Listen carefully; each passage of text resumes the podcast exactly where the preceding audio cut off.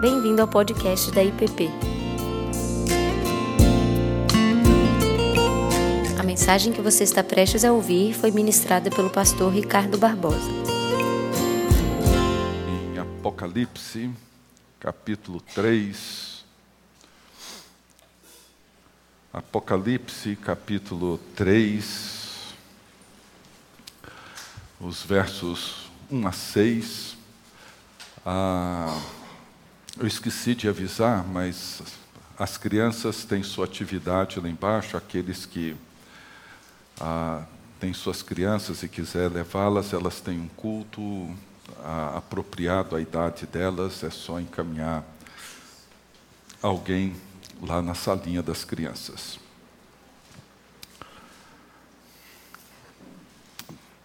Nós vamos seguir com as nossas meditações sobre as cartas ou as mensagens às igrejas do continente, às igrejas da Ásia, as igrejas que João em algum momento pastoreou e agora ele se vê impedido de pastoreá-las, ele encontra-se preso no exílio, numa ilha a 80 quilômetros do continente, no mar Egeu, em Pátimos, e ali ele tem um apocalipse, ele tem uma revelação. E uma revelação de Jesus, sobre Jesus. E depois de Jesus se revelar a João, e se revela de uma forma grandiosa, extraordinária, com imagens magníficas, ele então dita essas cartas pequenas cartas, pequenos oráculos,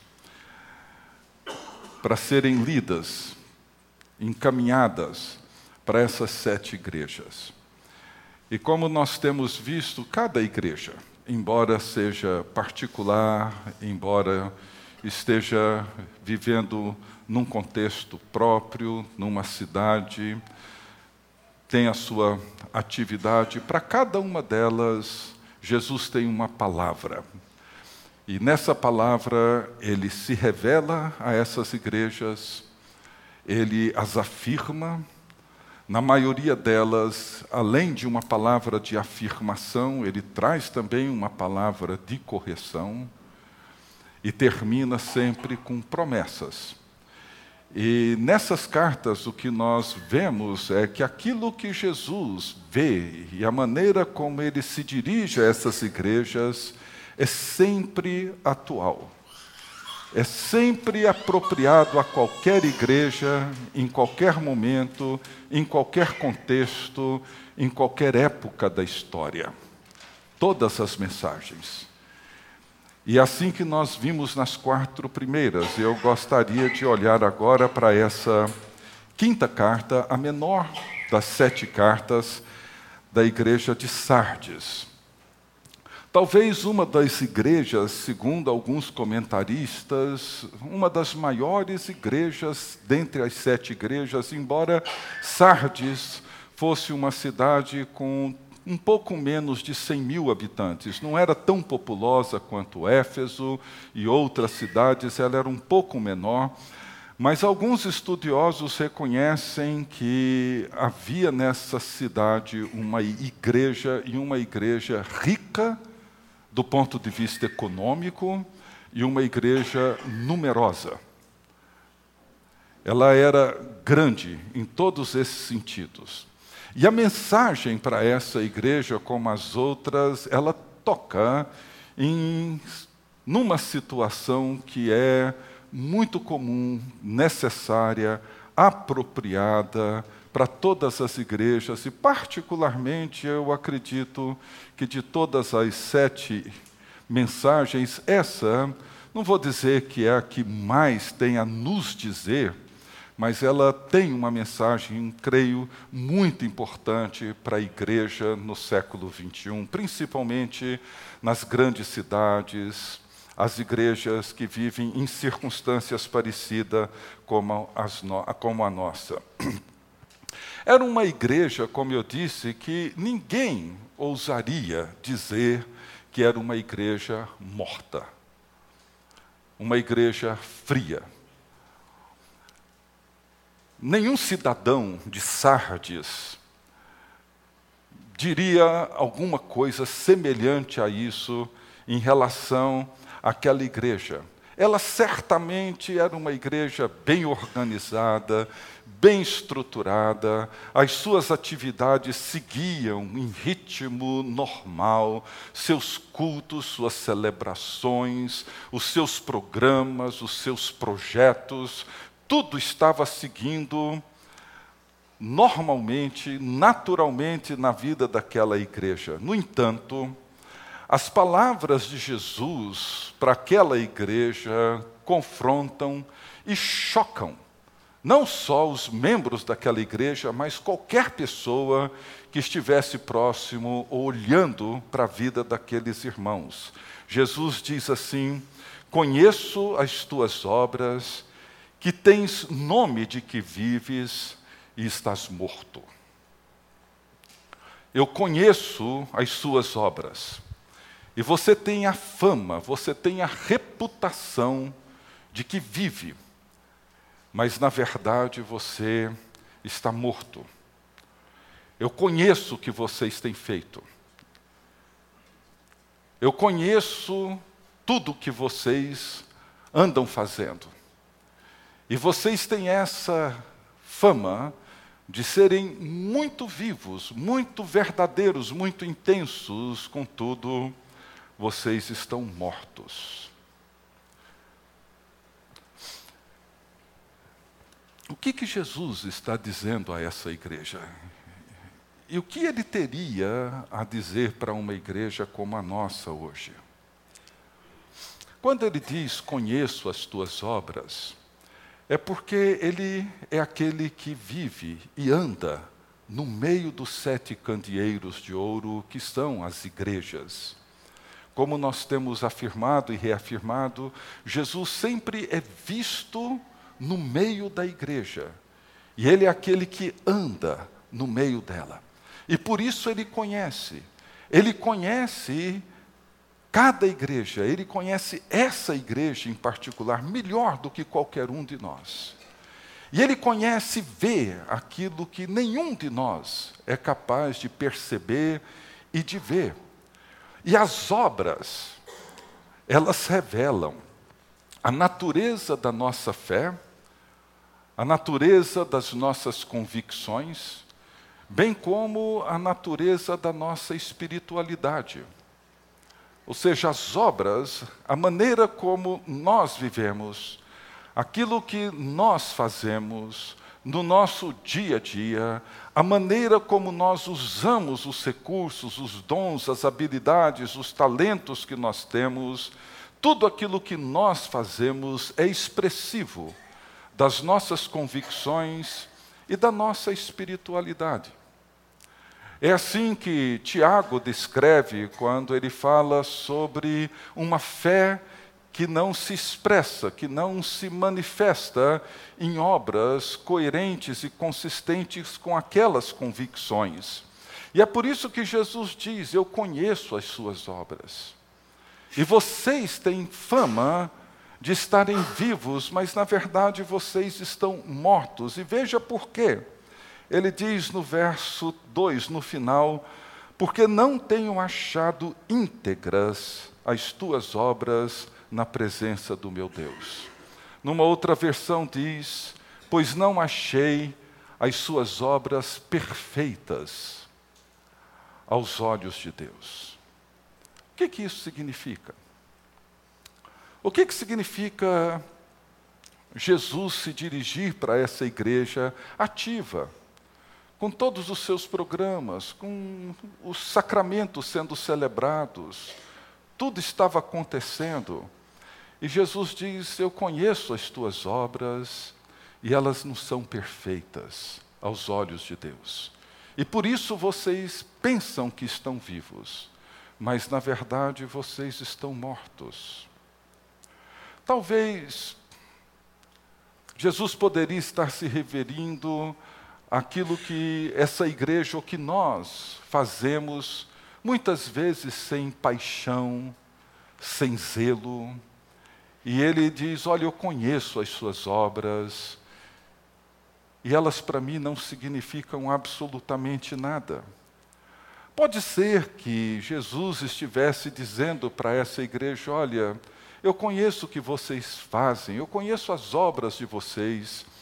Vocês nunca terminam aquilo que vocês começam, vocês nunca levam com seriedade, com reverência, o trabalho de vocês. Ou ele poderia dizer: Olha, eu olho para a igreja de vocês e vejo essa marca do superficial, do fútil. Talvez uma igreja que se dedicava a toda forma de entretenimento religioso. Talvez uma igreja que tivesse boa música, bons programas, mas que não tinha seriedade, não tinha profundidade naquilo que fazia. Talvez Jesus estivesse se referindo a uma igreja acomodada, a uma igreja que já não brilhava mais, já não tinha mais presença, já não era mais sal, já não era mais luz no meio da comunidade. O que faz com que uma igreja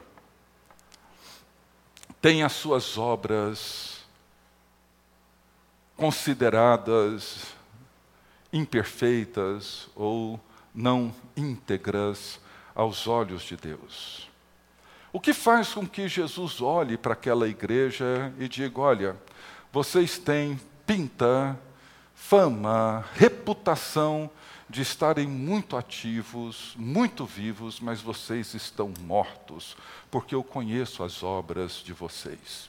E as obras que vocês fazem, elas não são perfeitas aos olhos do meu Deus.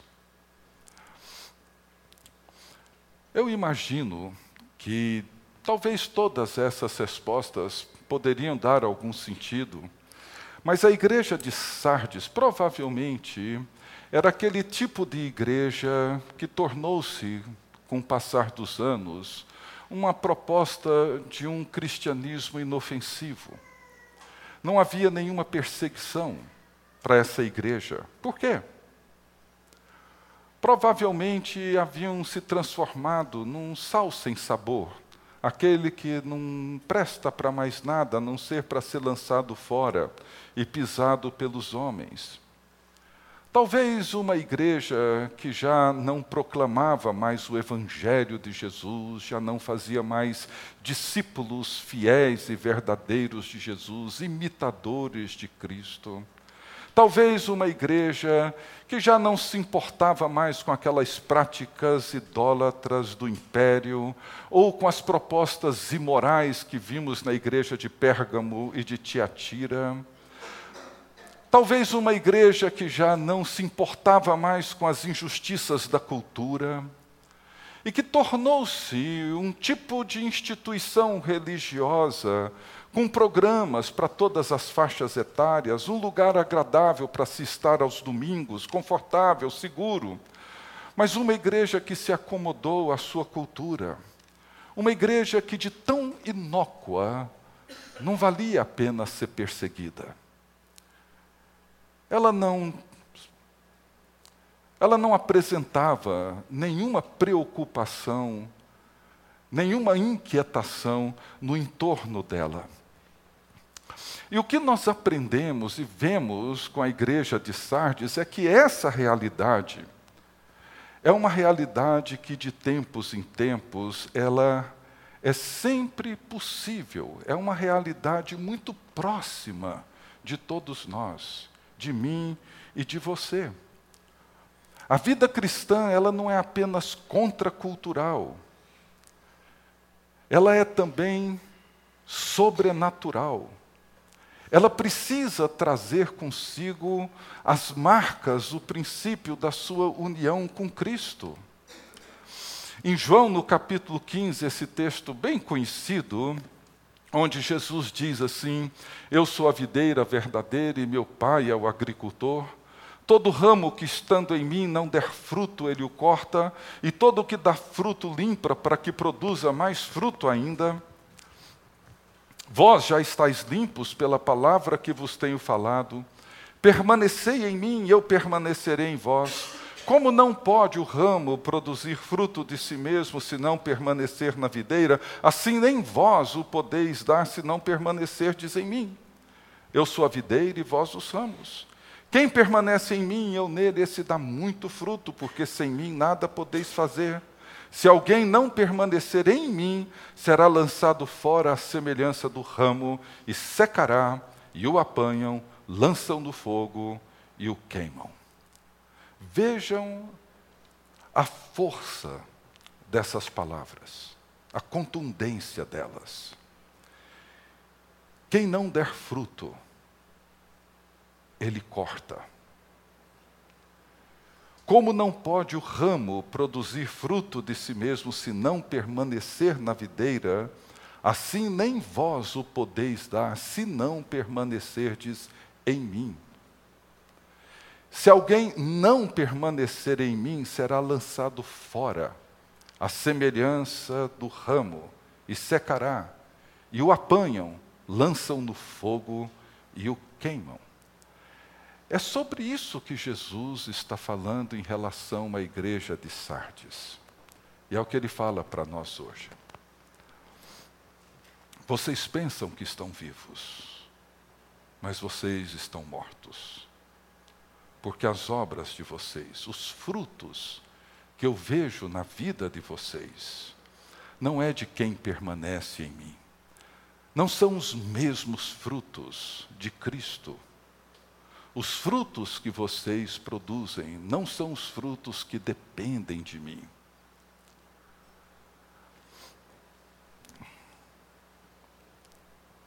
Um dos temas, para mim, um dos mais importantes de Calvino nas Institutas, e que aparece no livro quarto, já para o final das Institutas, é sobre a união com Cristo, ou como ele chamava, da união mística com Cristo. E o que Calvino propõe nessa união, a partir desses textos, como João 14, 15, 16, 17, até a oração sacerdotal de Cristo, é que quando nós nos unimos a Cristo, os benefícios de Cristo, os dons de Cristo, a vida de Cristo são transferidos para nós. E nós como igreja de Jesus Cristo e como corpo de Jesus Cristo, nos tornamos expressivos da vida e da presença de Jesus no mundo. Calvino afirma que Jesus toma tudo aquilo que é dele e o torna nosso, meu e seu. E o fruto ou a obra que é perfeita aos olhos de Deus é a obra de Jesus, não é a minha, não é a sua. A obra perfeita aos olhos de Deus é aquela que nós fazemos, que Jesus diz: sem mim nada podeis fazer. É aquela obra que não faríamos se não estivéssemos em Cristo. É aquela que nós jamais faríamos se não estivéssemos ligados à videira e sendo nutridos pela vida que brota da videira. Esses frutos são os frutos perfeitos, são os frutos íntegros, porque eles não são meus, eles são os frutos de Cristo. É aquilo que nós fazemos em obediência a Cristo, é aquilo que nós fazemos pela presença e pelo poder de Cristo em nós. É aquilo que nós fazemos e a maneira como nós vivemos e que é expressivo da realidade de que Jesus Cristo vive e habita em nós. Eu conheço as obras de vocês. E vocês pensam que estão vivos, mas vocês estão mortos porque as obras de vocês não são perfeitas aos olhos de Deus. Então, meus queridos irmãos e irmãs, essa é uma palavra extremamente apropriada para mim, acredito que para todos nós. A pergunta que nós precisamos fazer é: qual ou quais têm sido os frutos da minha e da sua vida, ou as obras da minha e da sua vida, que expressam a nossa união com Cristo, que expressam a nossa vida em Cristo, que expressam a presença de Cristo em nós. Esses frutos que Jesus afirmou dizendo que sem Ele, eles não podem ser realizados. Não se trata de programas, não se trata de atividades, não se trata de cumprir rotinas religiosas. Trata-se de viver a vida da fé em Cristo Jesus. Trata-se de uma igreja que é expressiva da misericórdia de Jesus Cristo, da bondade de Jesus Cristo, da justiça de Jesus Cristo, da compaixão de Jesus Cristo Trata-se de uma igreja cujos frutos são expressivos do Evangelho de Jesus Cristo, de fazer homens e mulheres semelhantes a Jesus Cristo, de conduzi-los à imitação de Cristo. Aquilo que Paulo descreve no seu ministério, escrevendo aos Gálatas, dizendo: Irmãos, por quem de novo sofro as dores do parto, até ver Cristo formado em vós todo o esforço, todo o empenho, toda a dedicação do apóstolo Paulo era para ver naqueles irmãos e irmãs pequenos cristos, ver na vida daquelas pessoas expressões vivas de Jesus Cristo no dia a dia. Mas é possível que Jesus olhe para mim, olhe para você, olhe para uma igreja como a nossa e é possível que ele volte para nós e diga: Olha, eu conheço o que vocês têm feito, e vocês pensam que estão vivos, mas vocês estão mortos. E o convite dele, como sempre, carregado de misericórdia e de compaixão, porque em todos eles Jesus sempre traz uma palavra de correção, mas uma palavra de volta, uma palavra de graça, uma palavra de misericórdia. E a primeira palavra de Jesus é ser vigilante. Ele fala assim duas vezes. E a palavra é enfática. É como se Jesus dissesse: Ei, acordem. Já passou do tempo. Despertem desse sono, dessa morosidade. Abram os olhos. Ousando a figura daquela parábola de Jesus, da, das virgens nécias e das loucas, ele diz: não deixem a lâmpada apagar, mantenham suas lâmpadas acesas. Não se deixem acomodar depois de tantos anos de vida e de fé. Mesmo depois de vocês terem se dedicado tanto a servir a Deus, não pensem vocês que com o chegar da, da velhice ou da, da vida adulta já mais tardia, não pensem vocês que é hora de pendurar a chuteira. Não, acordem, acordem. Sejam vigilantes. Não parem. Não deixem de proclamar o Evangelho, não parem de fazer discípulos de Cristo, não deixem de prosseguir em busca da imagem de Jesus Cristo, aquilo que Paulo diz, deixando as coisas que precisam ficar para trás, lá para trás, eu prossigo, eu avanço para o alvo, para o prêmio da soberana vocação de Deus em Cristo Jesus, eu corro para conquistar aquilo para o qual eu fui conquistado. E Paulo não para, ele segue, vigilante, desperto, acordado, para que, como ele mesmo diz, escrevendo aos Coríntios, ele diz: para que eu não venha em algum momento a ser desqualificado. E ele usa uma expressão dura, uma expressão extremamente ascética, quando ele diz: Eu esmurro meu corpo e o reduzo à escravidão para que, tendo pregado a outros, não venha eu um dia a ser considerado um desqualificado. Acorde. Essa é a primeira palavra de Jesus.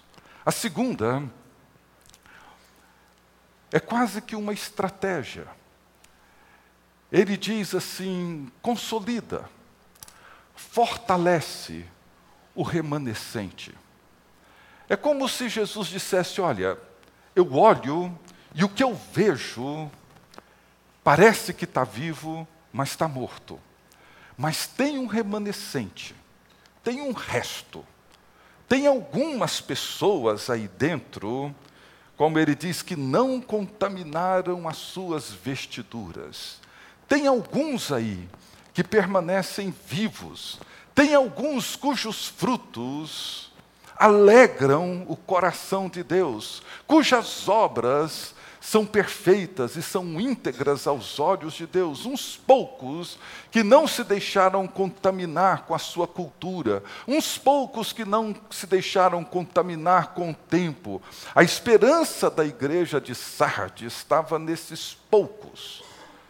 Talvez algumas poucas pessoas naquela igreja numerosa, não sabemos quantos, mas uma igreja grande, uma igreja rica, mas uns poucos ali eram aqueles que permaneciam fiéis, e ele diz: foque a sua atenção neles. Se eles forem fortalecidos, se eles forem consolidados na fé, quem sabe, eles não acordarão os outros desse sono letal. Em terceiro lugar, Jesus diz assim: lembra-te do que tens recebido e ouvido e guarda. Eu gosto disso. E como que essa exortação é frequente? O princípio que sustenta a fé, sustenta a vida comunitária, ele é sempre o mesmo. Não há nada de novo nele. Há uma carta, a carta 25, para quem tiver o livro, eu, eu acho que vale a pena ler a carta 25 do livro de C.S. Lewis, da carta de um diabo a seu aprendiz. A carta 25, nas instruções de um diabo mestre naquele aprendiz, e depois de um fracasso do aprendiz na tentativa de seduzir um novo cristão a não prosseguir na sua fé, e ele mais uma vez fracassa, o mestre se aproxima dele ah, numa carta e diz assim: Olha, nós não perdemos ainda essa batalha. Faça o seguinte: faça com que ele se canse de ser simplesmente cristão. Que ele fique cansado disso. Faça com que ele comece a pensar que ele precisa ser cristão com algum aditivo a mais, tipo cristão e o meio ambiente, ou um cristão e a política, ou cristão e qualquer outra coisa. E aí o C.S. Deus usa uma frase que para mim é fantástica. Ele diz assim: porque o dia que ele cansar das mesmas coisas de sempre, nós acabamos com a fé, com a família, com tudo. Faça com que ele se canse das mesmas coisas de sempre. Gente, a fé, família, são as mesmas coisas de sempre. Não adianta inventar coisas novas, mirabolantes, fantásticas. Não. Não tem mágica nisso. Não tem segredo nisso. Palavra, o Espírito, a fé em Cristo, é disso que constitui a nossa vida. Mas muitas vezes nós cansamos das mesmas coisas de sempre. Cansamos dos mesmos hinos. Cansamos dos mesmos programas. E aí começamos a querer inventar alguma coisa nova. E quando começamos a ficar inquietos e cansados com as velhas coisas, nós começamos a perder essas obras que dão sentido para a nossa fé. Lembra-te das mesmas verdades Lembra-te daquilo que te foi entregue, que você guardou, da palavra, do Espírito. É disso que a igreja precisa. E é por isso que Jesus se apresenta a essa igreja como aquele que tem os sete Espíritos de Deus. E o sete, na linguagem apocalíptica, é o número da plenitude, é o número da totalidade, é o número da essência. Jesus é aquele em quem o Espírito habita em toda a sua plenitude, é aquele que oferece o Espírito, sopra o Espírito para nós. E por fim, o velho convite de sempre: arrepende-te e volta. É o velho convite. Pare. Pare. Volte às velhas coisas. Volte aos velhos fundamentos. Volte às velhas convicções. Dê a volta. Mude radicalmente a sua direção. Mude a sua mente radicalmente. Mude os seus interesses, mude o seu foco. Mude as suas expectativas, mude as suas perspectivas. Mude radicalmente. E ao vencedor será assim, vestido de vestiduras brancas, e de modo nenhum apagarei o seu nome do livro da vida. Pelo contrário, confessarei o seu nome diante de meu Pai e diante dos seus anjos. Todo aquele que me confessar diante dos homens, eu também o confessarei diante do meu Pai que está nos céus. Foi isso que Jesus falou. Essa era uma igreja que provavelmente parou de confessar Jesus diante da cultura que ela vivia. E Jesus diz: aquele que vencer, aquele que resistir, aquele que lembrar, aquele que se arrepender, vai ter o seu nome no livro da vida, de forma alguma apagarei não vai ser um ramo cortado e jogado fora, não vai ser um sal sem sabor jogado fora e pisado pelos homens, muito pelo contrário. Eu, Jesus Cristo, vou confessar o seu nome diante do meu Pai, diante de todos os anjos. Eu lembro aqui, eu já comentei, e aqui eu concluo, eu li uma vez, não tem nada de exegético nisso, mas é bonito. Um autor comentando do apedrejamento do primeiro mártir do cristianismo, o diácono Estevão, e quando ele está sendo apedrejado, ele se põe de joelhos e ele faz aquilo que somente quem tem o Espírito de Cristo faz.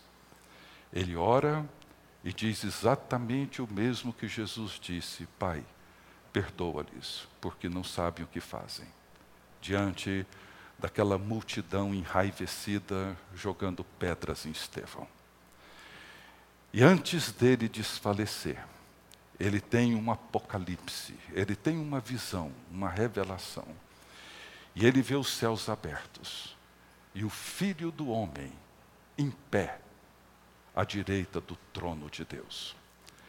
E esse autor ele diz que essa é a única visão na Bíblia em que o Filho do Homem apresenta-se em pé, ao lado do trono. Todas as visões ele está assentado à direita de Deus. Essa é a única em que ele aparece em pé, à direita de Deus. E esse autor diz que é como se Jesus tivesse dito: gente, vamos ficar de pé e vamos receber alguém que viveu como deveria viver. E confessou Estevão diante do Pai e diante de todos os anjos. Vamos orar mais uma vez.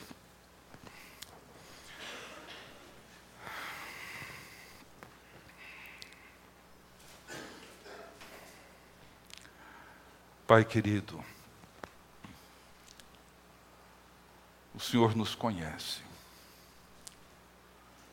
e sabe como somos. O Senhor conhece cada uma das nossas obras. O Senhor sabe tudo aquilo que fazemos em cada dia da semana, em cada segundo da nossa vida. O Senhor sabe, ó Deus, que muitas vezes não temos nos preocupado muito menos nos ocupado com aquilo que glorifica, exalta, honra o teu santo nome. Os nossos frutos, ó Deus, muitas vezes são apenas expressões pequenas, acanhadas e tímidas de um rápido esforço nosso. Queremos, ó Deus, confessar que assim muitas vezes temos vivido, ó Deus. E nessa noite, queremos mais uma vez nos consagrar a Ti.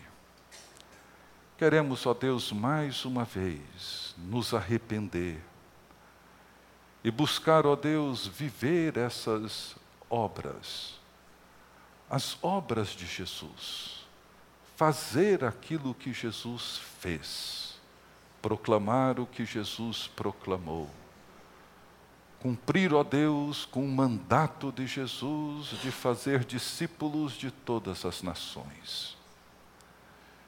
E que isso, ó Deus, nos encha de ânimo, de alegria que o Senhor preserve, ó Deus, aqueles que assim desejam viver e seguir, e que cada um possa envolver outros de forma, ó Pai, que sejamos vistos por Ti como uma igreja cujas obras alegram Teu coração. Recebe-nos, ó Deus, e abençoa-nos, e transforma-nos. É o que eu peço em nome de Jesus. Amém. Você acabou de ouvir o podcast da IPP. Para saber mais, acesse nossa página em www.ippdf.com.br.